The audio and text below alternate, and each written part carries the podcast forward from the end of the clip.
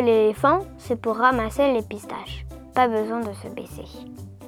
Le cou de la girafe, c'est pour brouter les astres. Pas besoin de voler. La peau du caméléon, verte, bleue, mauve, blanche, selon sa volonté, c'est pour se cacher des animaux voraces. Pas besoin de fuir. La carapace de la tortue, c'est pour dormir à l'intérieur, même l'hiver. Pas besoin de maison. Le poème du poète, c'est pour dire tout cela et mille et mille et mille autres choses. Pas besoin de comprendre.